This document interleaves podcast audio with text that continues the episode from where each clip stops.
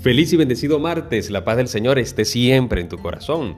Hoy estamos meditando la fiesta de la conversión de San Pablo y quiero invitarte a pedirle hoy al Señor por nuestra conversión, nuestra propia conversión, que es un camino.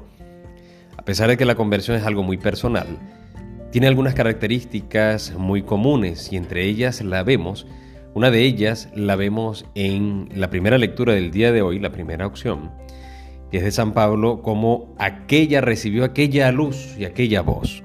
Una luz que sus compañeros también vieron, pero no escucharon la voz. Y es que la conversión es una luz para nuestra vida y nuestra alma.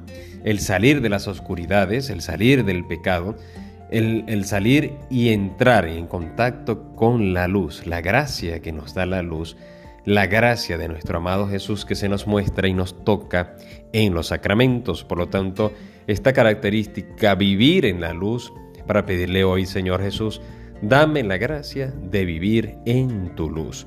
También vemos como ese camino, esa voz que le dice Dios, le dice el Señor a San Pablo, le dice, levántate, el levantarnos. La conversión también amerita un levantarnos de, de nuestras acciones, de ese pecado, dejar ese pecado atrás y caminar. Porque San Pablo le decía, ¿qué, qué voy? ¿Qué hago, Señor? ¿Qué puedo hacer? Levántate y camina. Pues hoy esta conversión nos invita a caminar, a caminar e entrar en este camino, verdad y vida que es el Señor. Eh, y es como incluirnos en el plan salvífico de Dios dejarnos iluminar por el Señor, levantarnos con la fuerza del Señor y caminar, estar en camino. Y por último, la conversión me tiene que llevar a una imitación de Cristo. No una imitación externa, sino un dejarme impregnar por Dios de tal manera que donde esté un cristiano esté realmente el Señor.